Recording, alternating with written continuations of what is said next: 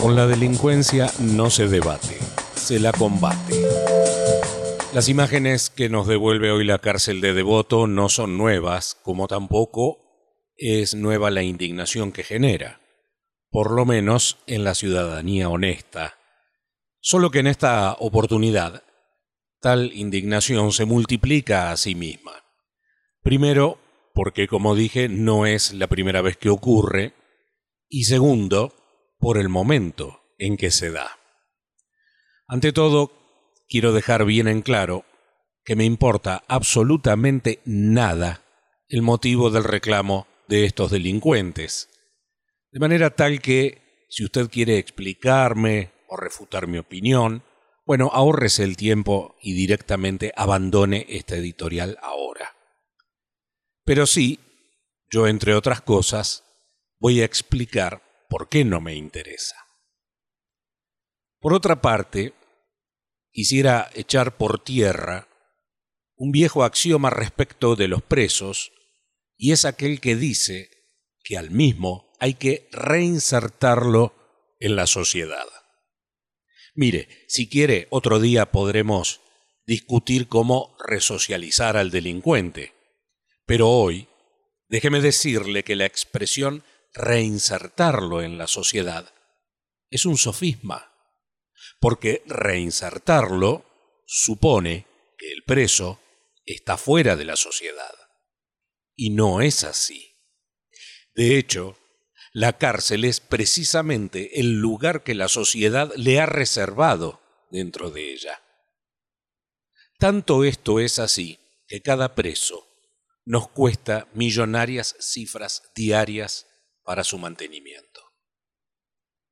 Decía que el motín en la cárcel de Devoto hoy, tanto como los que se registraron en otras cárceles, resultaba doblemente indignante por el momento en que se da. Y si se dio el de Devoto, es porque se dieron otros previos. Y si se dieron aquellos, es porque está más que claro que tanto la justicia como las autoridades involucradas han aceptado y concedido no ser justa la primera y no ejercer autoridad la segunda. Y han aceptado también debatir con los presos. Señores, la ley no se debate con los delincuentes. La justicia no la imponen los delincuentes. Punto.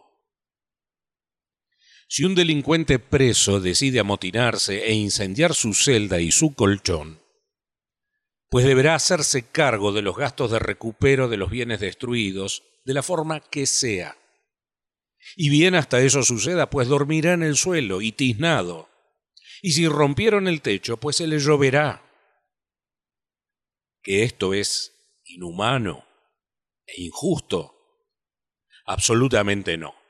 Vea, usted está recluido en su hogar, cuarentenado, y aún así también bajo riesgo de contagio de coronavirus. Usted también tiene miedo. Seguramente usted hoy está en serias dificultades económicas. Seguramente hasta haya sido víctima de ese delincuente que ahora está viendo en la televisión incendiando incendiando parte de los impuestos que de todas formas usted debe pagar. ¿Se imagina usted y sus vecinos incendiar el edificio en el que viven, exigiéndole a las autoridades y al gobierno para que los dejen salir a trabajar?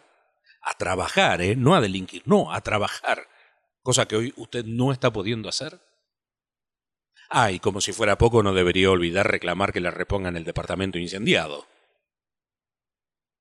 resulta inadmisible que los delincuentes sometan a las autoridades a negociar lo que sea, no importa qué, lo que sea. Porque someter a las autoridades es someter a la sociedad misma, cuando además ya lo han hecho con sus actos criminales.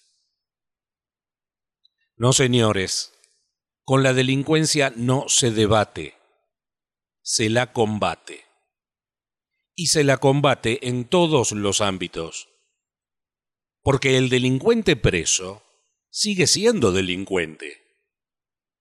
Y el que se amotina y destruye bienes públicos sigue delinquiendo aún.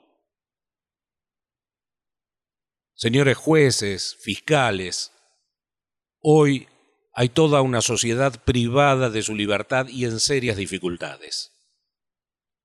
Hay toda una sociedad honrada y trabajadora a la que se le sigue exigiendo el cumplimiento de todas sus obligaciones, aun cuando sus derechos están hoy suprimidos. Y esa sociedad no tiene posibilidad alguna de negociación para desarrollar su vida normalmente.